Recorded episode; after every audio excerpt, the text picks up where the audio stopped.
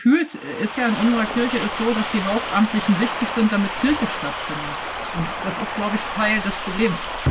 Es ist ja eine Illusion zu denken, dass wenn ich heute etwas nicht ändere, dass ich das in fünf Jahren anders mache. Menschen wurden auf Jahre so trainiert, dass sie sich sonntags da hinsetzen und irgendwie mitbeten und ähm, sich das anhören, was der Pfarrer, die Pfarrerin zu sagen hat.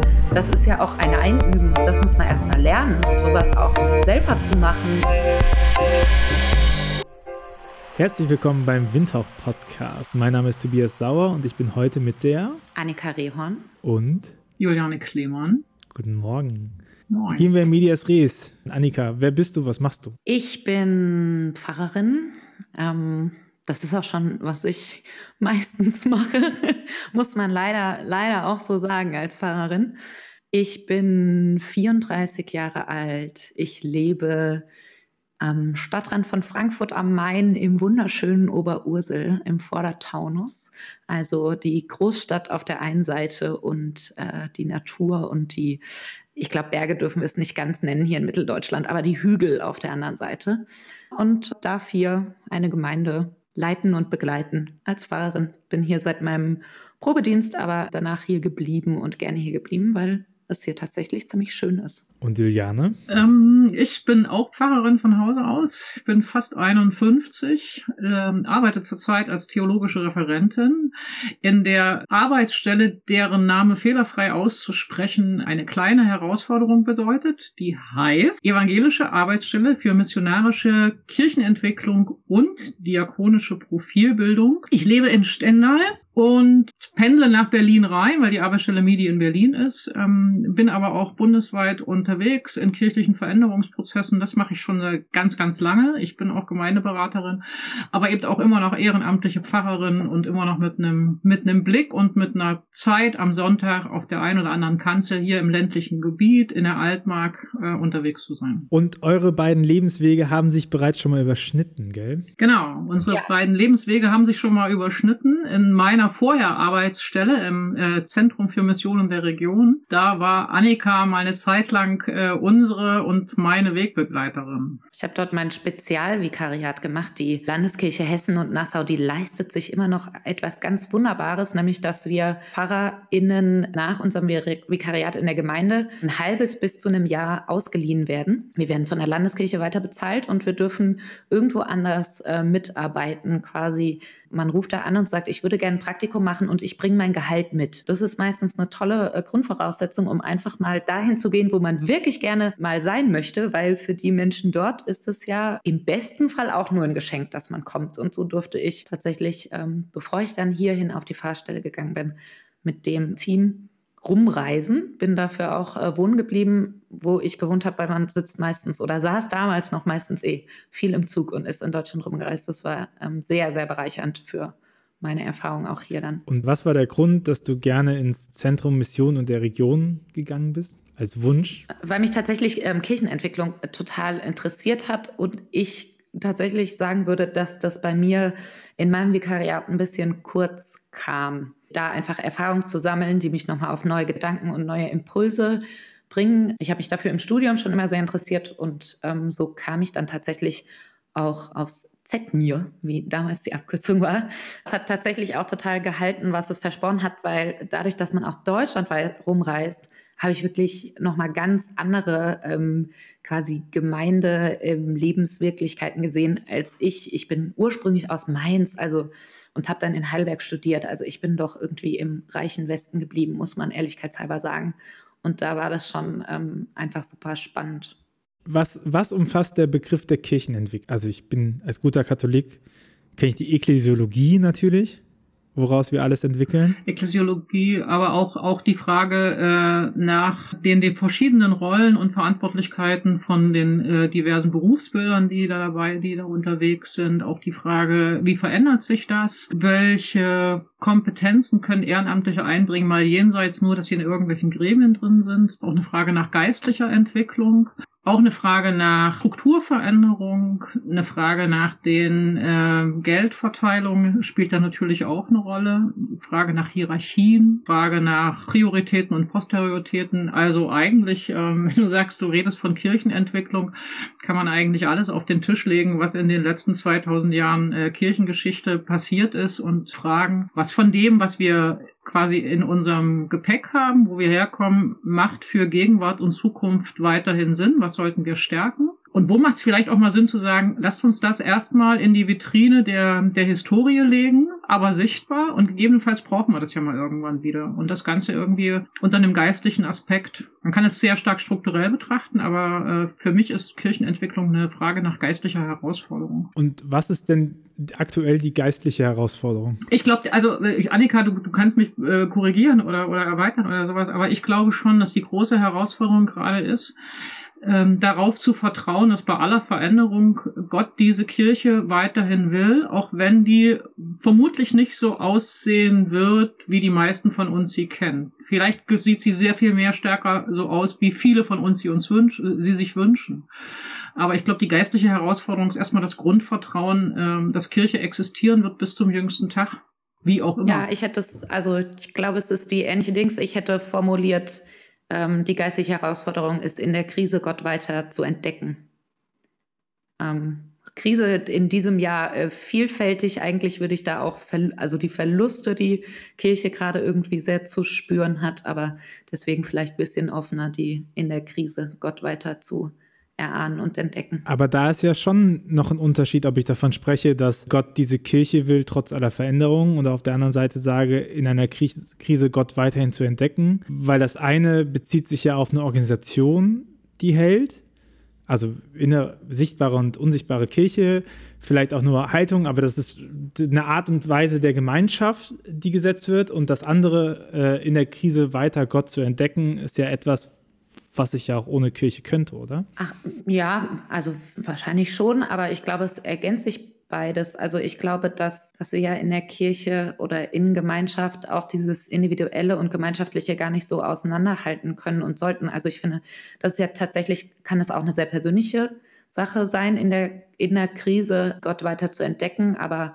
ich glaube, gemeindlich und kirchlich ist eben das genau die Frage, wie können wir das auch als Gemeinden und Gemeinschaft weiter und ich glaube jetzt, die Großorganisation Kirche ist halt erstmal jetzt für uns, die wir hier sind, der gesetzte Rahmen dazu. Aber ich glaube, dass, dass die Frage wahrscheinlich, weiß nicht, kannst du was dazu sagen, Juliane, aber ich glaube, die war wahrscheinlich erstmal ein bisschen auch unabhängig vom Organisationsraum gesehen. Zumindest von dem Organisationsraum evangelische Kirche. Katholisch kann man das wahrscheinlich auch ähnlich formulieren, oder? Diese Frage. Und freikirchlich im Notfall auch. Hm. Also ich, äh, wenn, wenn ich von Kirchenentwicklung rede und wenn ich darüber nachdenke, äh, gebe ich ehrlich zu, ist mir die organisationale Form nicht das, was, das, was die Priorität ist, sondern es ist eher die Frage, wie können Menschen in einer vergemeinschafteten Form, die wir nun mal Ekklesia, Kirche, Gemeinde nennen, äh, ihren Glauben leben einerseits und andererseits darin auch Gott auf der Spur bleiben und neugierig bleiben. Wie sich das dann quasi nachher, äh, in welcher Organisationsform sich das abbildet, ob wir das Kind in 50 Jahren immer noch evangelisch, katholisch, orthodox äh, oder freikirchlich nennen oder ob wir einfach von einer ökumenischen Kirche reden, die ganz unterschiedliche Wohnungen hat in diesem großen Haus. Keine Ahnung. Und ehrlich gesagt, finde ich das auch gar nicht so prioritär. Aber es bleibt ja die Frage drin, welchen Wert Gemeinschaften und wie wir sie jetzt nennen oder Versammlungen des Glaubens eine Notwendigkeit besitzen. Ne? Also die eine Frage ist ja zu sagen, naja, trotz allen Herausforderungen zu sagen, naja, es gibt eine Notwendigkeit, dass gläubige Menschen sich in welcher Form auch immer organisieren und äh, die andere Aussage setzt ja noch davor an. Ne? Die sagt ja im Prinzip, naja, es geht ja auch darum, dass Menschen überhaupt die Möglichkeit haben, gläubig sein zu können. Das ist kein Gegensatz, ne? aber das sind ja schon zwei verschiedene andere Arten der Entwicklung. So. Also das eine zu sagen, ich bin gläubig und gehe in eine Gemeinschaft und das andere zu sagen, ich bin Mensch und suche nach Gott. Nicht, dass in der Gemeinschaft keiner Gott sucht, ne? Ja, aber ich meine, das sind ja keine stufigen Verhältnisse, äh, sondern das sind ja Dinge, die parallel verschränkt äh, sich begegnen, teilweise nacheinander. Das, das ist ja sehr, sehr unterschiedlich. Aber äh, möglicherweise ist, ist vielleicht, wenn man äh, intensiver drüber nachdenkt, die, die große Herausforderung in unserer Zeit wirklich die, die Frage und letztlich auch die Sehnsucht danach, auf die Frage eine Antwort zu finden, nämlich die Frage nach Gott in unserer Welt, nach seinem Wirken lebendig zu halten und nicht nur die Frage permanent zu stellen, sondern auch ähm, selber bereit zu sein, die Antwort finden zu wollen und mit anderen nach Antworten äh, zu suchen. Und die eben jeweils auch, also nicht nur immer auf der Suche zu sein, sondern auch, ich will auch mal ankommen, ich will auch mal irgendwo zu Hause sein, ich möchte es auch mit anderen teilen. Annika, du hast also dein wunderbares Vikariat gemacht und hast, bist durch Deutschland herumgefahren und hast geguckt, wie man Missionen der Region, auch ein schöner Titel, äh, macht und jetzt kommst du auf deine Fahrstelle und hast das praktisch umzusetzen. Ja, also ich sagte immer, ich hatte vielleicht einen ein bisschen besonderen Anfang, weil ich hier in eine Gemeinde kam mit einem Re mit oder mit einem Ehepaar, was vorher hier die Gemeinde geleitet hat, die im kirchlichen Bereich relativ äh, bekannt sind und auch selber schon viel zur Kirchenentwicklung und so gemacht haben. Das heißt, ich kam hier in eine Gemeinde, die ähm, die sehr engagiert ist, sehr modern, die sich selber die Fragen eben oft stellt, sozusagen, wie wir auch in der Gegenwart äh, unseren Glauben leben und kommunizieren und so. Von daher sage ich da immer, mein Anfang hier war in dem Sinne schon ein bisschen vielleicht anders als Menschen, die äh, so irgendwo auf dem Dorf landen. Ähm, von daher war das eigentlich für mich auch hier erstmal zu schauen, wie, wie leben die Menschen hier, wie machen die das, wie läuft die Gemeinde, ähm, was brauchen die. Also da einfach zu schauen und zu gucken, wie, ja, wie, wie beantworten wir da die Frage nach Gott halt eben hier in dem, in dem Umfeld, in dem wir leben. Aber da war tatsächlich schon sehr viel da und ähm, sehr viele Menschen, die sich sehr in dieser Gemeinde hier engagieren. Von daher war das da jetzt schon noch mal ein bisschen anders als in manch anderen Gemeinden. Ich vermeide gerade den Ausdruck in so ganz äh, normalen Gemeinden, weil ich das überhaupt nicht mag, dass normale Gemeinden als so ein bisschen eingeschlafen. Äh, Hast du eine normale Gemeinde? Ja, das ist tatsächlich die Frage. Also, ne, ist immer die Frage, was ist normal? Ich glaube, ich habe eine normale Gemeinde, die Norm im Sinne von ähm, eine Gemeinde mit einer Kirche, einem Gemeindehaus, mit Seniorenkreis, Kinder- und Jugendarbeit. Ähm, also sozusagen, meine Gemeinde hat so ein bisschen alles, was eine Gemeinde in der Form so ein bisschen braucht, um als normale Gemeinde zu wirken. Ähm, genau. Dazu hat sie aber halt eben ähm, viele moderne Elemente und nur alle zwei Wochen Gottesdienst mit Orgel, dazwischen immer mit Band und so, was dann schon wieder nicht so eine ganz normale Gemeinde ist tatsächlich. Aber, aber wenn du jetzt sagst, sozusagen normale Gemeinde ist so mit einer Kirche, einem, äh, einem Pfarrhaus oder einer Pfarrerin. Ähm, ich wohne in einer Gegend, äh, da gibt es ganz viele Kirchen und nie gab es zu jeder Kirche einen einzigen Pfarrer in den Dörfern hier. Also hier in Stendal schon, da das, diese Zeiten kennen die Stendaler sozusagen aus den Büchern auch und vielleicht auch ein paar alte noch aus ihrer eigenen Biografie.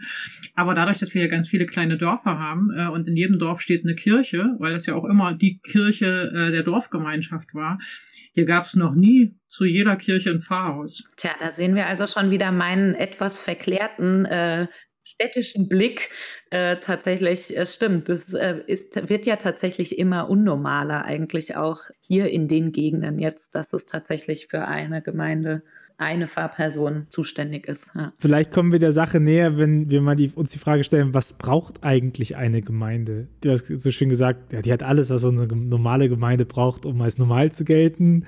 Orgel, Seniorenkreis, Sonntagsgottesdienst regelmäßig. Ähm, aber was, also was gehört dazu, wenn man sagt, man schafft einen Raum, wo, wo Gläubige sich gemeinschaftlich versammeln, um eben dieser, die, die, die Antworten zu geben, Juliane, wie du gesagt hast, ne? nicht nur zu suchen, sondern auch Antworten geben zu können oder zu lernen, Antworten zu geben. Hm, was gehört denn dazu? Was ist so die Minimalanforderung? Ich hätte jetzt gesagt, das hast du gerade eben schon gesagt. Ein Raum, wo sich Gläubige auch versammeln können. Also das ist die Minimalanforderung wahrscheinlich. Also ein geografischen Raum, aber auch halt irgendwie einen Raum jetzt im übertragenen Sinne, also irgendein Format. Ich würde da auch tatsächlich noch nicht mal unbedingt Angebot äh, oder Veranstaltung sagen, also irgendein Format, wo sich Menschen versammeln können, um darüber ins Gespräch zu kommen. Ich glaube, das ist letzten Endes so ein bisschen die Grundvoraussetzung. Ich würde jetzt vielleicht on top sagen, im besten Fall auch unterschiedliche Menschen. Also im besten Fall vielleicht auch unterschiedliche Generationen oder Menschen mit unterschiedlichen Lebenssituationen. Dann braucht man wahrscheinlich ein bisschen unterschiedliche Räume dazu. Also, also es gibt hier eine Gemeinde äh, im Kirchenkreis Stendal, die haben die teilen sich sozusagen die, die Pfarrperson mit vielen, vielen anderen Gemeinden und die haben irgendwann für sich äh, gemerkt, dass ihnen es eigentlich nicht reicht, einen Gottesdienst zu feiern, dann nur nach dem Terminkalender des, des Pfarrers, damals war es ein Pfarrer.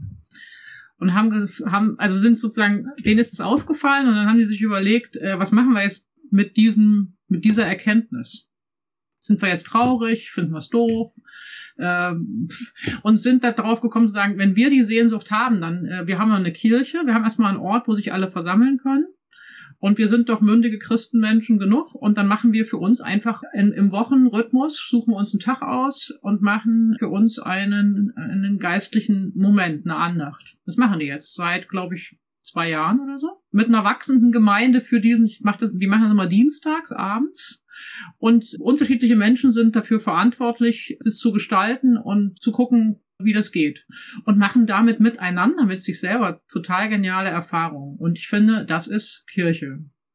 Ähm, das hängt nicht am Terminkalender von einem Hauptamtlichen, sondern das orientiert sich an der Sehnsucht von Menschen, die vor Ort sind. Die sind Gemeinde miteinander. Und die haben auch noch hauptamtliche Menschen, die für bestimmte andere Dinge äh, dann verantwortlich sind, aber die haben sich erstmal mit ihrer Sehnsucht nach geistlicher Gemeinschaft, nach Gottesdienst feiern, nach miteinander singen, beten und so gefunden. Und haben das in die Hand genommen. Ich finde es total genial.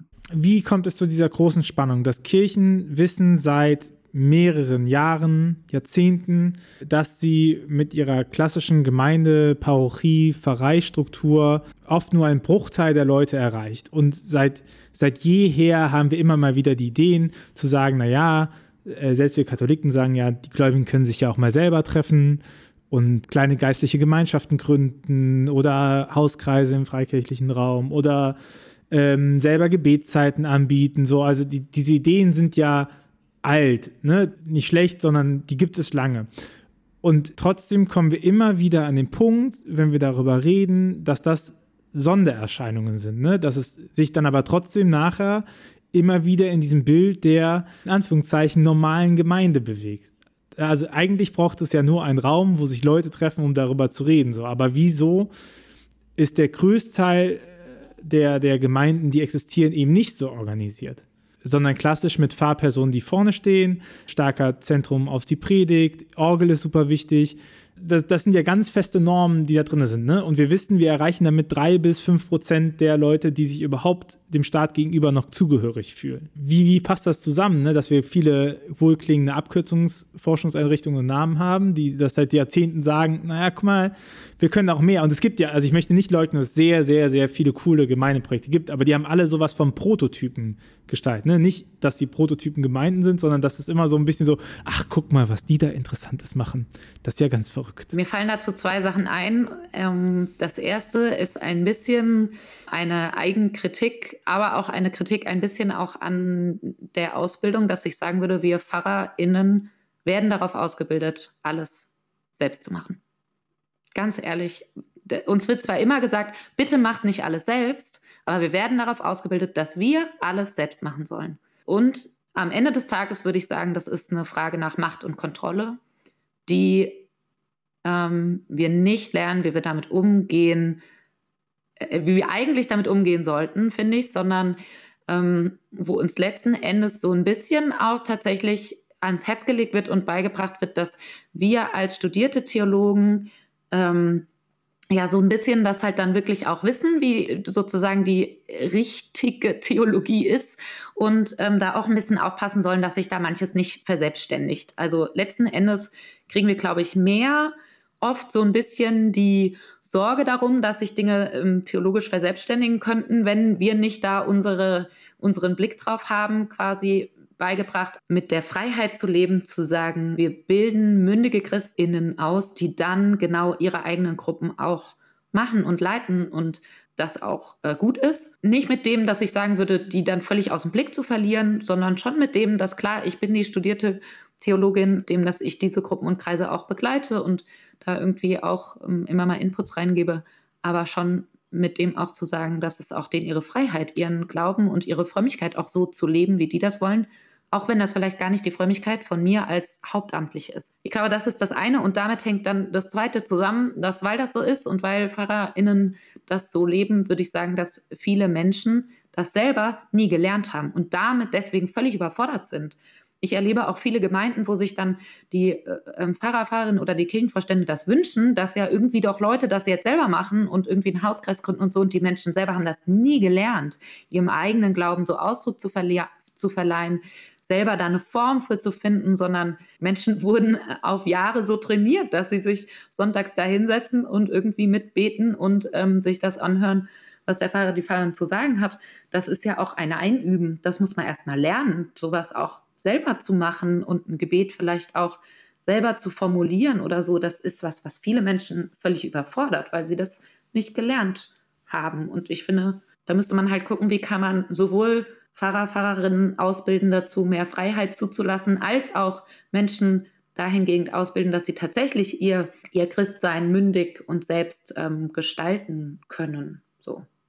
Ähm, ich glaube auch, dass, dass die Frage nach, den, nach dem, der Rolle des Berufs der Pfarrerin, des Pfarrers da relevant ist.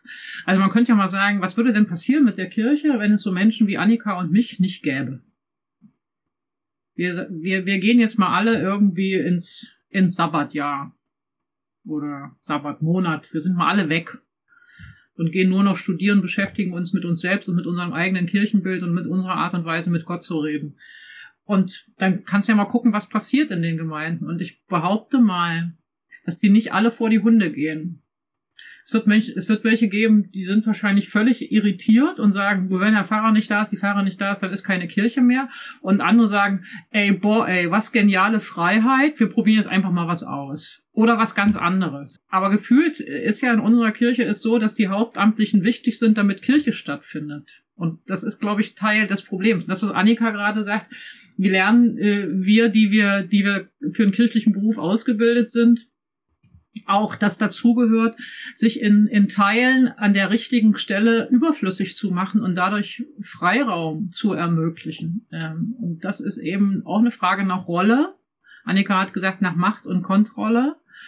Das ist sicherlich, da ist sicherlich was dran. Ähm, und das bedeutet für eine Organisation, dass sie sich selber weniger wichtig nimmt und dass dass das, wofür wir stehen, äh, in den, ins Zentrum rückt. Und das sind nicht wir, sondern wir weisen ja mit dem, was wir machen, immer auf, auf einen anderen, auf einen anderen hin. Und mal einfach manchmal vom äh, Altar verschwinden und sagen, hier, guck mal, ich stehe ja zwar vorne jetzt für einen ganz kleinen Bruchteil in der Mitte, aber das hier findet statt, äh, nicht weil ich in der Mitte stehe, sondern weil es ihn da gibt, der uns da anguckt äh, und der Vater über ihm und der Heilige Geist mit uns. Also ich glaube, das da, da, da, und deswegen ist das auch so schwer, das zu verändern. Wir sind so in diesen anderen Übungen so drin. Aber das bedeutet doch, wenn eure Sachen jetzt so stimmen, ne, und es viel damit auch zu tun hat, dass zu sagen, naja, weil die Pfarrerinnen und Pfarrer das nicht gelernt haben, haben die Menschen es nicht gelernt, wie eine, äh, wie eine Versammlung von Gläubigen aussieht, in der jeder Gläubige, jede Gläubige den gleichen Stellenwert hat oder auf Augenhöhe das mitgestalten kann. Ne? Also eigentlich so ein Priestertum aller Getauften aktiv gestaltet, selber sich das macht. Aber das würde ja auch bedeuten, dass Kirche in den letzten Jahren eben nicht auf jemand anderen hingewiesen hat, sondern darauf gearbeitet hat, dass sie selber halt präsentiert ist, oder? Also, weil wenn sie auf jemand anderen hingewiesen hätte, dann wäre ja genau das passiert, dass sich Fahrerinnen und Fahrern überflüssig machen, ne? dass sie halt sagen, ich, ich stehe hier immer nur in der, in der Zwischenposition. Ich werde, wie das ja dienstrechtlich ja eigentlich auch beschrieben ist, ich werde versorgt von euch als Gemeinde, damit ich die Möglichkeit habe, diese Gemeinde am Laufen zu halten, aber ich habe hier kein, wie es bei, der, bei den Katholiken der Fall ist, ich habe jetzt kein für sich stehendes Amt, was eine besondere Sakramentalität befasst. So. Also der, der Pfarrer, die Pfarrerin ist ja nicht von Gott gestiftet. Ich glaube, das ist ja ein bisschen, also man könnte es auf der einen Seite so sagen, wie du es gerade beschreibst. Auf der anderen Seite ist natürlich die Kirche in unserem Land auch eine Institution, die über Jahrhunderte gewachsen ist und mit ganz bestimmten äh, auch Verantwortlichkeiten, die unser gesellschaftliches Leben ja maßgeblich auch mit bestimmt bestimmen und auch brauchen. Wir sind ja an vielen Stellen auch stellvertretend unterwegs in der Diakonie, in der Caritas und so. Ich glaube, so deswegen ist es auch nicht so ganz einfach, einfach zu sagen, äh, man nimmt jetzt alle Hauptamtlichen irgendwie äh, aus dem Spiel und, und lässt das Ganze laufen. Es gibt ja auch eine organisationale Verantwortung, die über die pure Organisation äh, hinausweist. Und ich glaube daran, da ist es dann auch schwer, weil wenn man das Ganze anguckt, ähm, dann, dann sind es eben auch komplexe Bezüge. Ich glaube, was, was so Gemeindeentwicklung angeht, ist es eher so die Frage, wie können wir als Hauptamtliche ohne permanent in so eine, äh, wir machen, wir stehen bei allen im Weg, Erhaltung oder Vorwurf zu bekommen, sagen, unsere Sehnsucht ist doch letztlich dass das Evangelium bei Menschen, mit Menschen lebendig ist und dass es eine persönliche Christusbeziehung gibt. Was, können, was kann ich dafür tun als Juliane Klemann in dem, was ich mache, dass Menschen die Chance haben, für sich selber diese persönliche Christusbeziehung zu entdecken? Also wo sind sozusagen meine meine Möglichkeiten, wo sind aber auch meine Grenzen? Und dass ich selber weiß, es liegt am Ende auch nicht an mir, ob das stattfindet oder nicht, aber ich will mein Bestes tun, dass es überhaupt möglich sein kann. Und das ist, glaube ich, eine andere Rolle, als zu sagen, ich bin für alles verantwortlich, dass das hier läuft oder so. Das sind vielleicht manchmal nur Nuancen.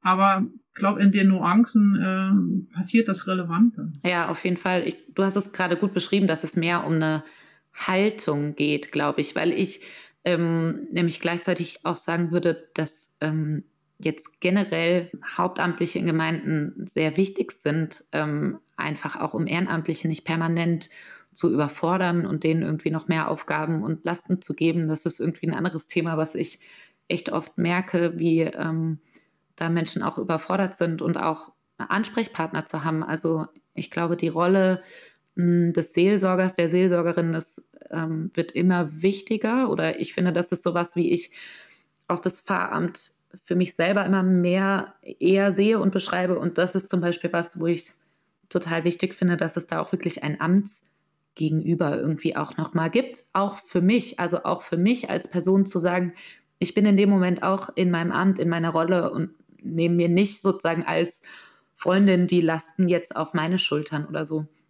Hm. Und ich glaube gleichzeitig auch, also eben war ja so dieses, das war jetzt natürlich sehr schwarz-weiß natürlich dargestellt mit diesem, ne, also hat dann die Kirche in den letzten Jahren nicht darauf hingezeigt. Das zum Beispiel was, das würde ich auch gar nicht sagen, dass das nicht möglich ist. Also auch mit sehr äh, pfarrherrlichen Menschen, um das kurz mal äh, so hart zu nennen, äh, glaube ich, kann äh, wunderbar Evangelium gepredigt werden. Ich glaube nur, dass es am Ende halt auch da vielleicht eher diese ähm, Konsumentenhaltung und gleichzeitig auch diese Burnout-Gefahr bei der Fahrperson so ein bisschen halt verstärkt. Ähm, das soll aber nicht heißen, dass da nicht äh, ganz tolle Gemeindearbeit auch durchaus entstehen kann. Also von daher ist es natürlich irgendwie alles sehr vielschichtig zu betrachten. Oder manchmal, ich meine, wir haben unglaublich viel katholisch wie evangelisch äh, ja Gemeinden auch erlebt, die irgendwie echt auch selber ehrenamtlich Veränderungsprozesse angestoßen haben. Ich glaube, das kommt nicht alles nur davon, äh, dass Fahrpersonen einfach verschwinden, sondern manchmal haben Menschen einfach auch Lust darauf und, äh, und nehmen das dann einfach mal in die Hand. Da brauchst halt so ein bisschen Selbstbewusstsein, glaube ich, von den Menschen, das dann auch einfach mal zu tun. Habt ihr Beispiele aus eurer Praxis, wo ihr sagen könntet, da ist es gelungen, Menschen das nochmal wieder zurück beizubringen? Also ich persönlich würde tatsächlich, äh, also um es breit zu beantworten, würde ich sagen, immer da, wo mehr Fragen gestellt wurden als Antworten gegeben, weil dann die Menschen angeregt werden, selber sich darüber Gedanken zu machen, anstatt sie ähm, sozusagen so ein bisschen genau in diesem Konsumentendasein zu belassen.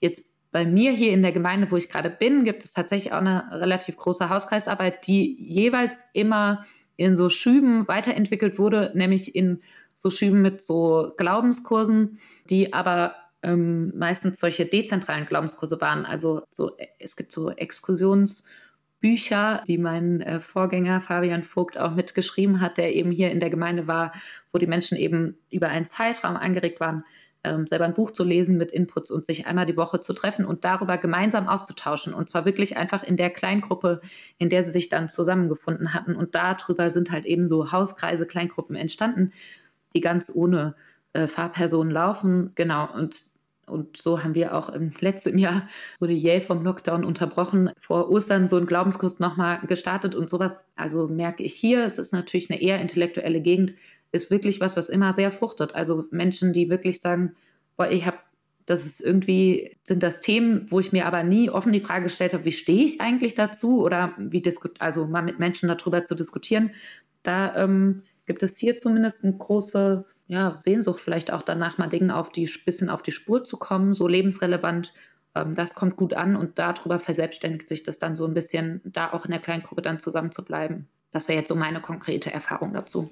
Also so kleine, kleine Gruppen zu bauen mit einem überschaubaren Auftrag, sowas wie liest ein Buch und unterhaltet euch, hier ist eine Expedition, macht die mal, also dass man so die große Gemeinde im Prinzip in kleine Gruppen splittet auch. Genau, richtig, ja. Den Material, also das war vorhin so meins, wo ich gesagt habe, ich bin jetzt gar nicht die, die sagen würde, ähm, wir machen uns als Hauptamtliche völlig überflüssig, sondern ich sehe eben meine Rolle immer eher so als Begleiterin dann, eben zu schauen, ähm, dann zum Beispiel bei diesen kleineren Gruppen zu gucken, haben die Material, was kann ich denen an die Hand geben oder so. Und dann aber wirklich zu sagen, unterhaltet ihr euch darüber, tauscht euch darüber aus. Denn vieles ist ja jetzt nichts, wo irgendwie die Wahrheit eine Farbe, einen Satz hat, sondern das im Miteinander erlebt und äh, erfahrbar wird und miteinander mal auszuprobieren, zusammen zu beten und miteinander das Leben und den Glauben tatsächlich zu teilen, genau. Ja, und das in kleineren Gemeinschaften ist sowieso was, was in diesem Jahr ein großes Thema ist. Meine Gemeinde feiert eigentlich ähm, tatsächlich sehr, sehr gerne Gottesdienst sonntags morgens mit irgendwie 80 bis 100 Leuten. Das geht einfach so nicht. Also wir sind generell dabei, zu sagen, jetzt wieder Kirchenentwicklungsfrage, wir müssen unsere Gemeinde in Zukunft in kleineren Gemeinschaften denken, in kleinen Gruppen, die dann aber vielleicht dadurch ein bisschen intensiver sind, ein bisschen persönlicher sind oder so. Ich überlege gerade, ich bin ja jetzt schon länger aus dem Gemeindefahramt raus, ähm, was so aus der beraterischen Erfahrung und der Begleitung in den letzten Jahren da mir so einfällt. Und das sind ganz unterschiedliche Sachen. Also von der, von der Gemeinde, die da selber für sich äh, in der Woche so ein Andachtsformat gefunden hat, habe ich ja vorhin schon mal ganz kurz äh, berichtet. Es gibt aber auch Gemeinden, äh, die habe ich vorletztes Jahr war ich da, das ist eine badische Gemeinde. Die, äh, die machen das total wunderbar, weil die äh, immer mit den Begabungen derjenigen unterwegs sind und die miteinander auch fördern, also sozusagen auch vom, vom Gremium, dem Kirchenvorstand her. Was, was bringt denn jemand an Begabung ein? Wo sagt er, mit der will ich mich hier gerne in der Gemeinde einbringen? Und dann bietet dieser Mensch einfach etwas an und sagt, ich lade dazu ein und findet einen Raum in dem Gemeindezentrum und der Kirchenvorstand hat jemanden, der dann für dieses Thema quasi der Ansprechpartner im Kirchenvorstand ist und so vernetzen sich äh, aus den aktiv Gruppen äh, in das Leitungsgremium hinein einfach die Themen.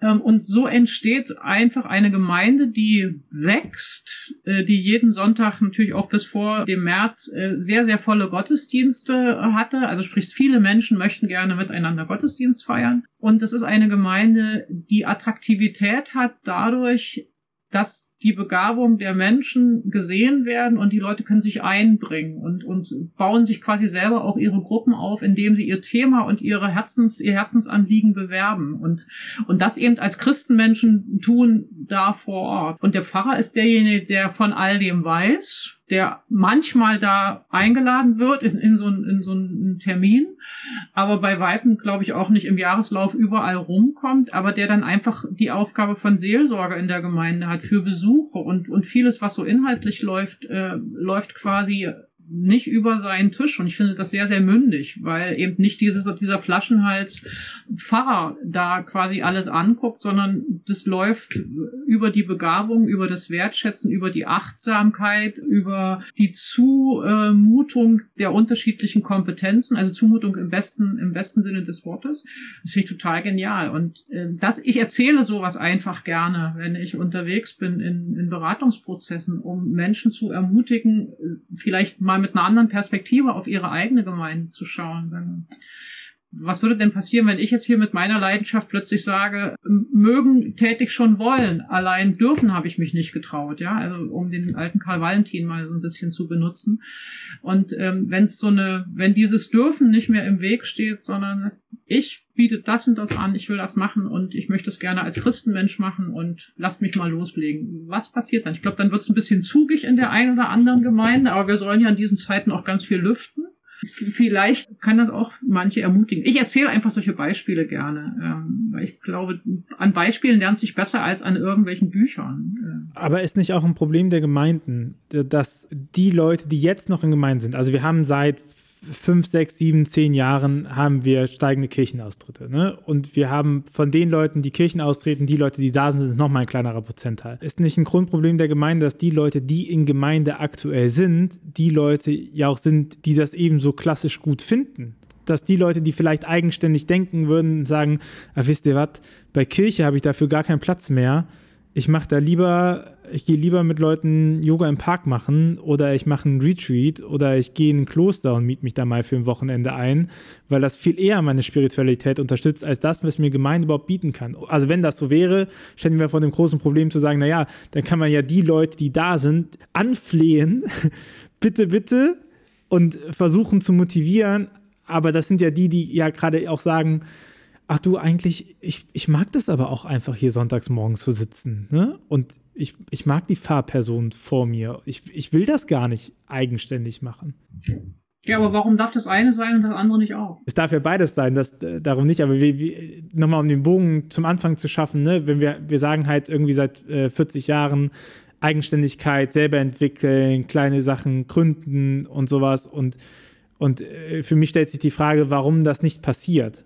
So, also im großen, im großen Stil. Ich glaube, wir erzählen, möglicherweise erzählen wir viel zu wenig von den, äh, von den Beispielen, wo das passiert.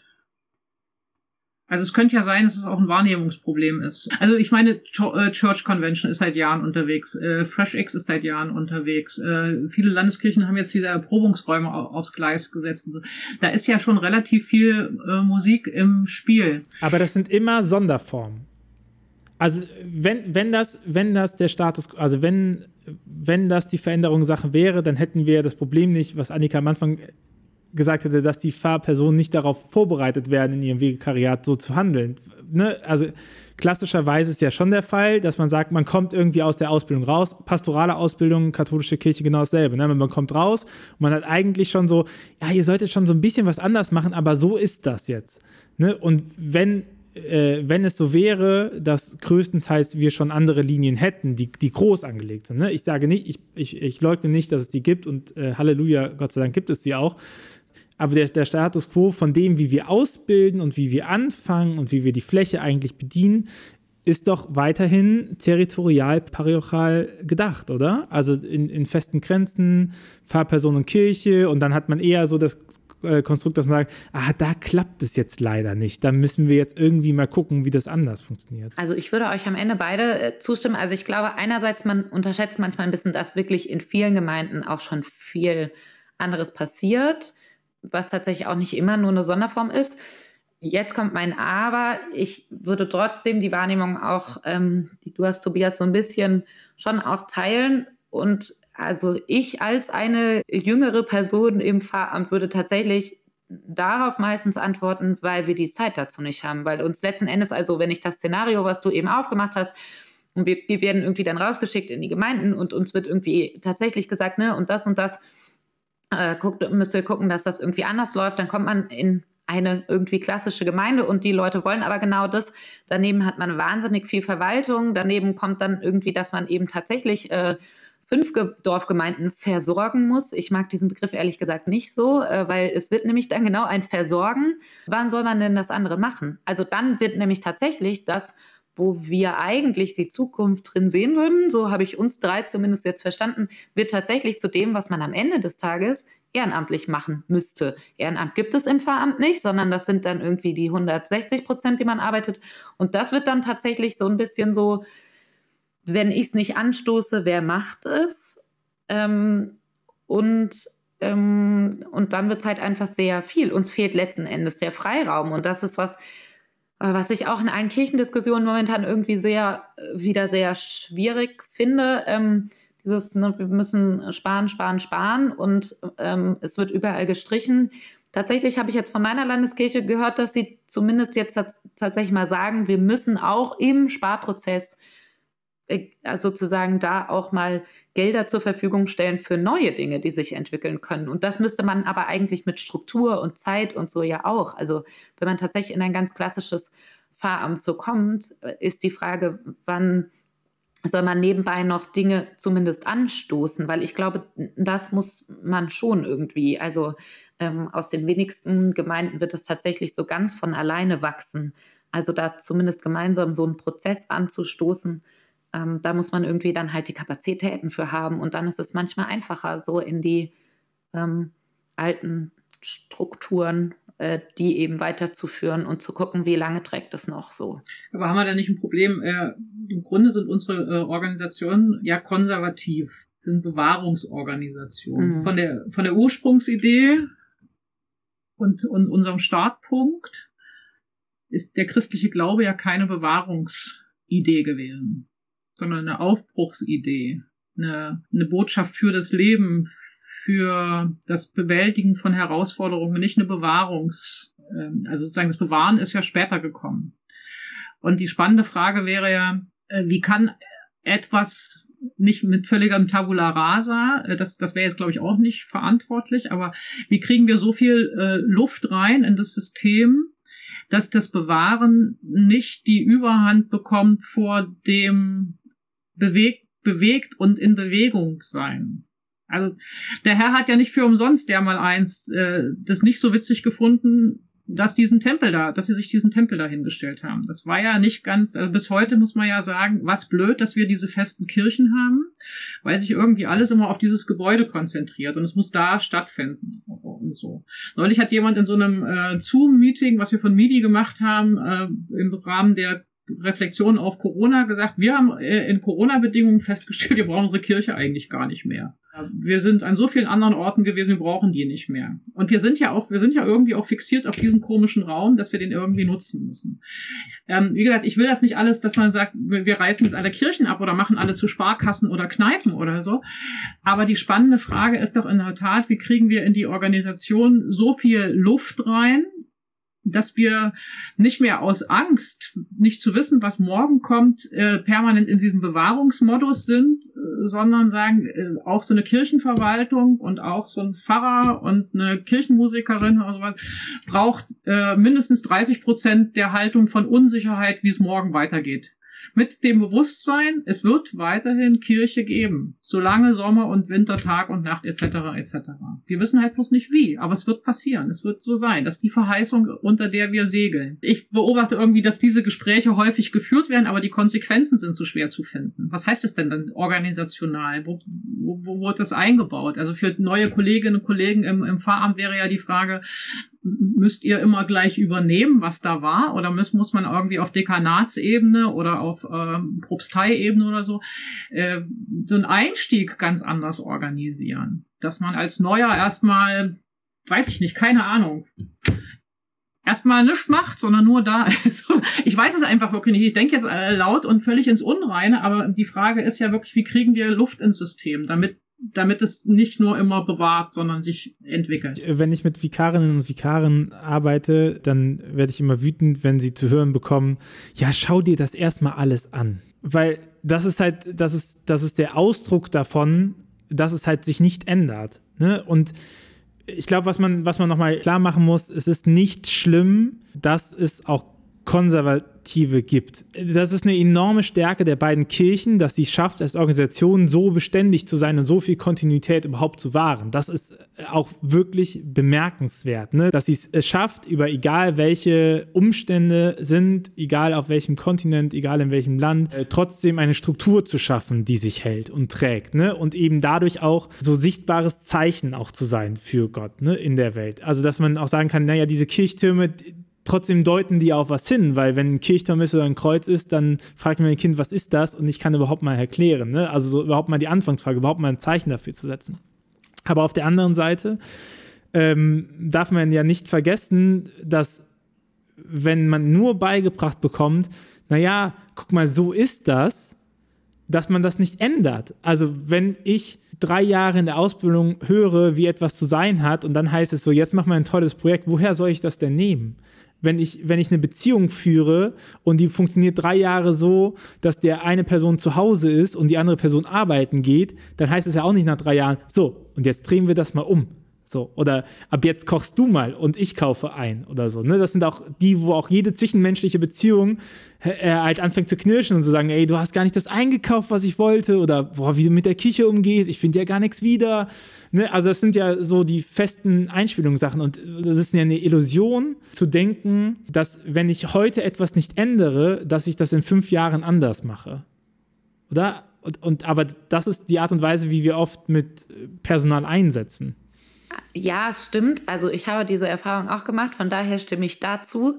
Ich möchte aber ganz kurz, also mich hat es kurz gejuckt äh, bei dem, äh, dass dich das immer äh, nervt, wenn die Leute erst mal schauen sollen, sozusagen, was da ist.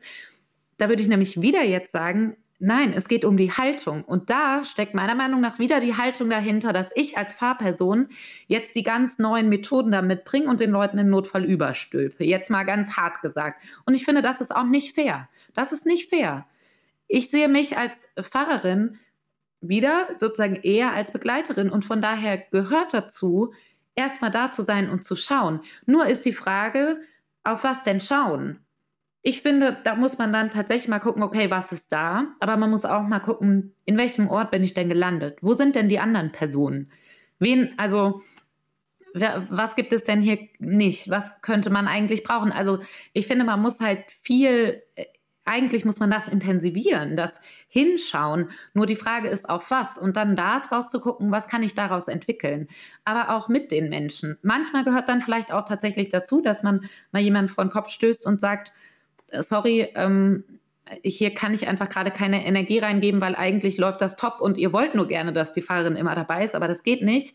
Ich finde mit der Haltung sozusagen, dass ich wieder ganz neue Ideen mit reinbringe und die Leute das jetzt zu wollen haben, finde ich, kann es auch nicht sein. Also ich finde, man muss schon irgendwie einfach gucken und ich, und das ist eben das, was ich so ein bisschen vermisse, eher diese Haltung, dass wir die beigebracht bekommen, diese Haltung zu sagen, ich bin da und ich nehme mal die Menschen in Blick und ich entwickle dann mit denen gemeinsam, gemeinsam was, wohin es irgendwie gehen könnte und bekomme dafür auch einen Freiraum.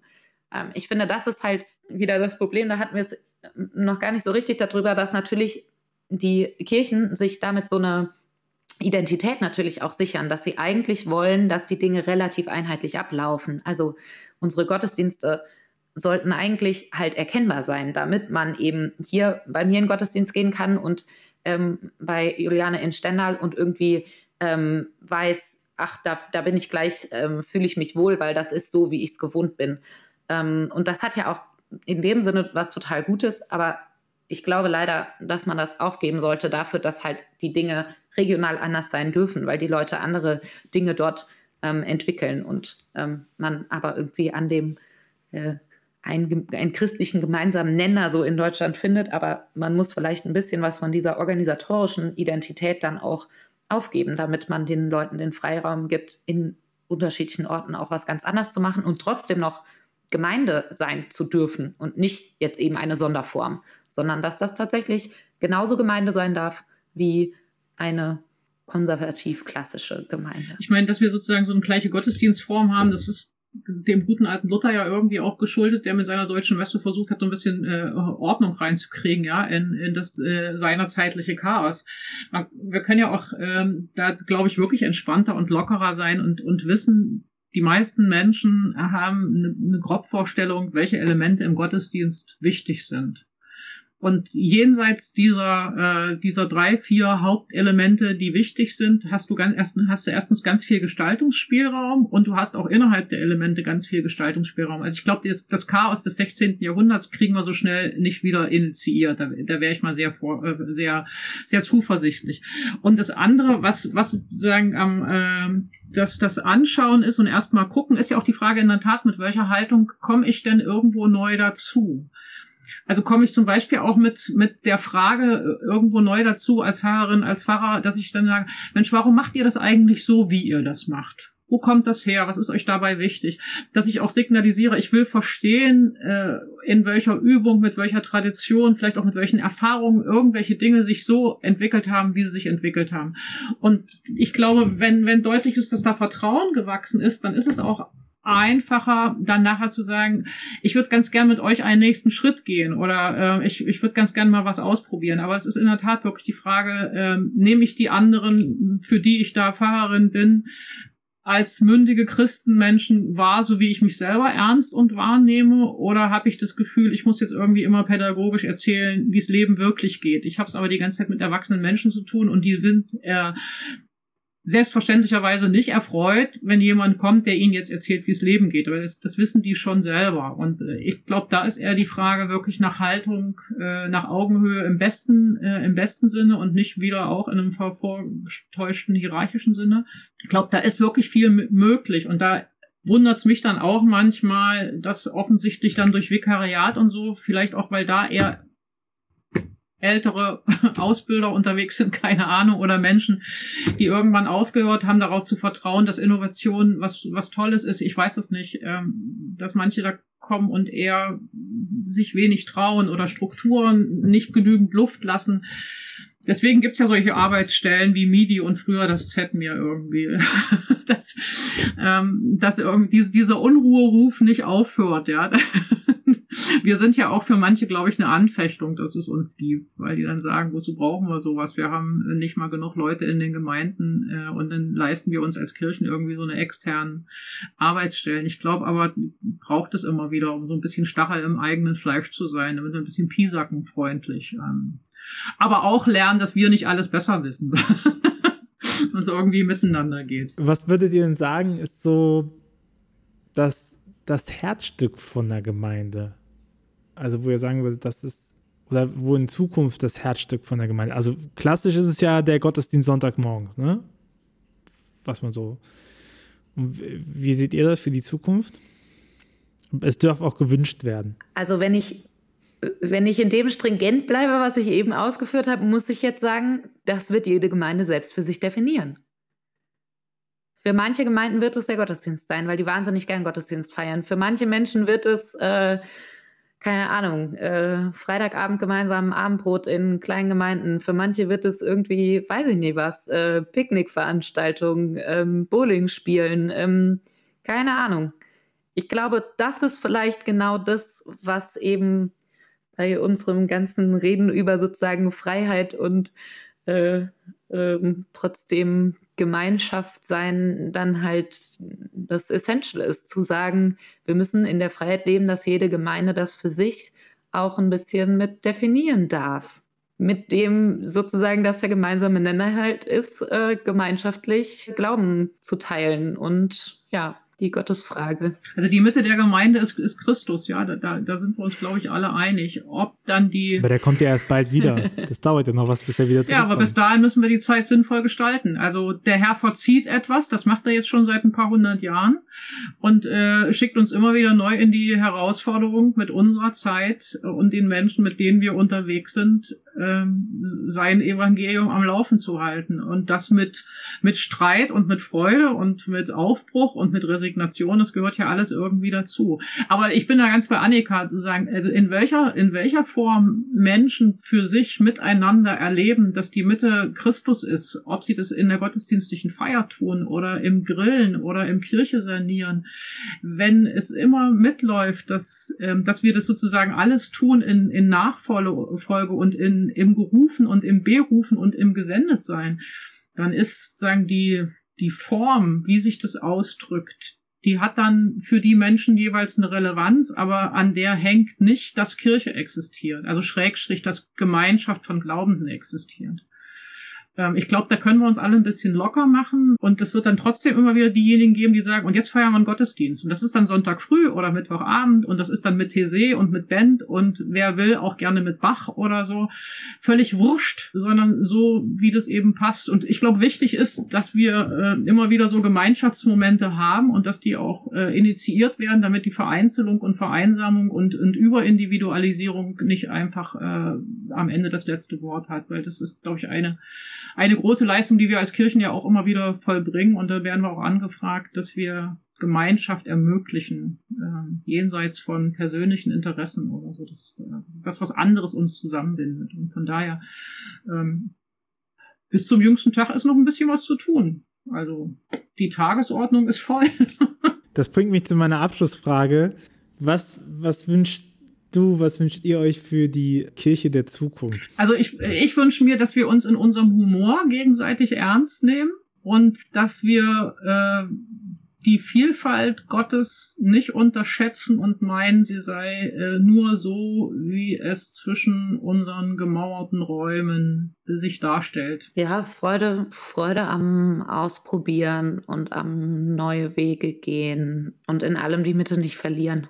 Das ist, glaube ich, tatsächlich.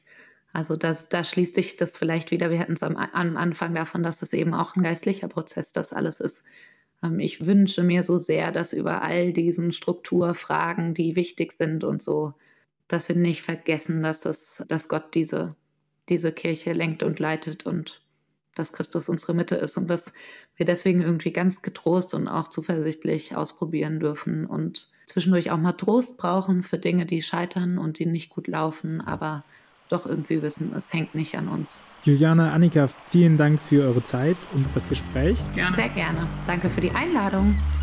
Sehr gerne. Und dann bis demnächst. Ciao. Tschüss. Dieser Podcast ist eine Gemeinschaftsproduktion von Ruach Jetzt und der Evangelischen Arbeitsstelle für missionarische Kirchenentwicklung und diakonischen Profilbildung MIDI. Produziert von Ruach Jetzt. Mehr Informationen findest du auf windhauch.ruach.jetzt.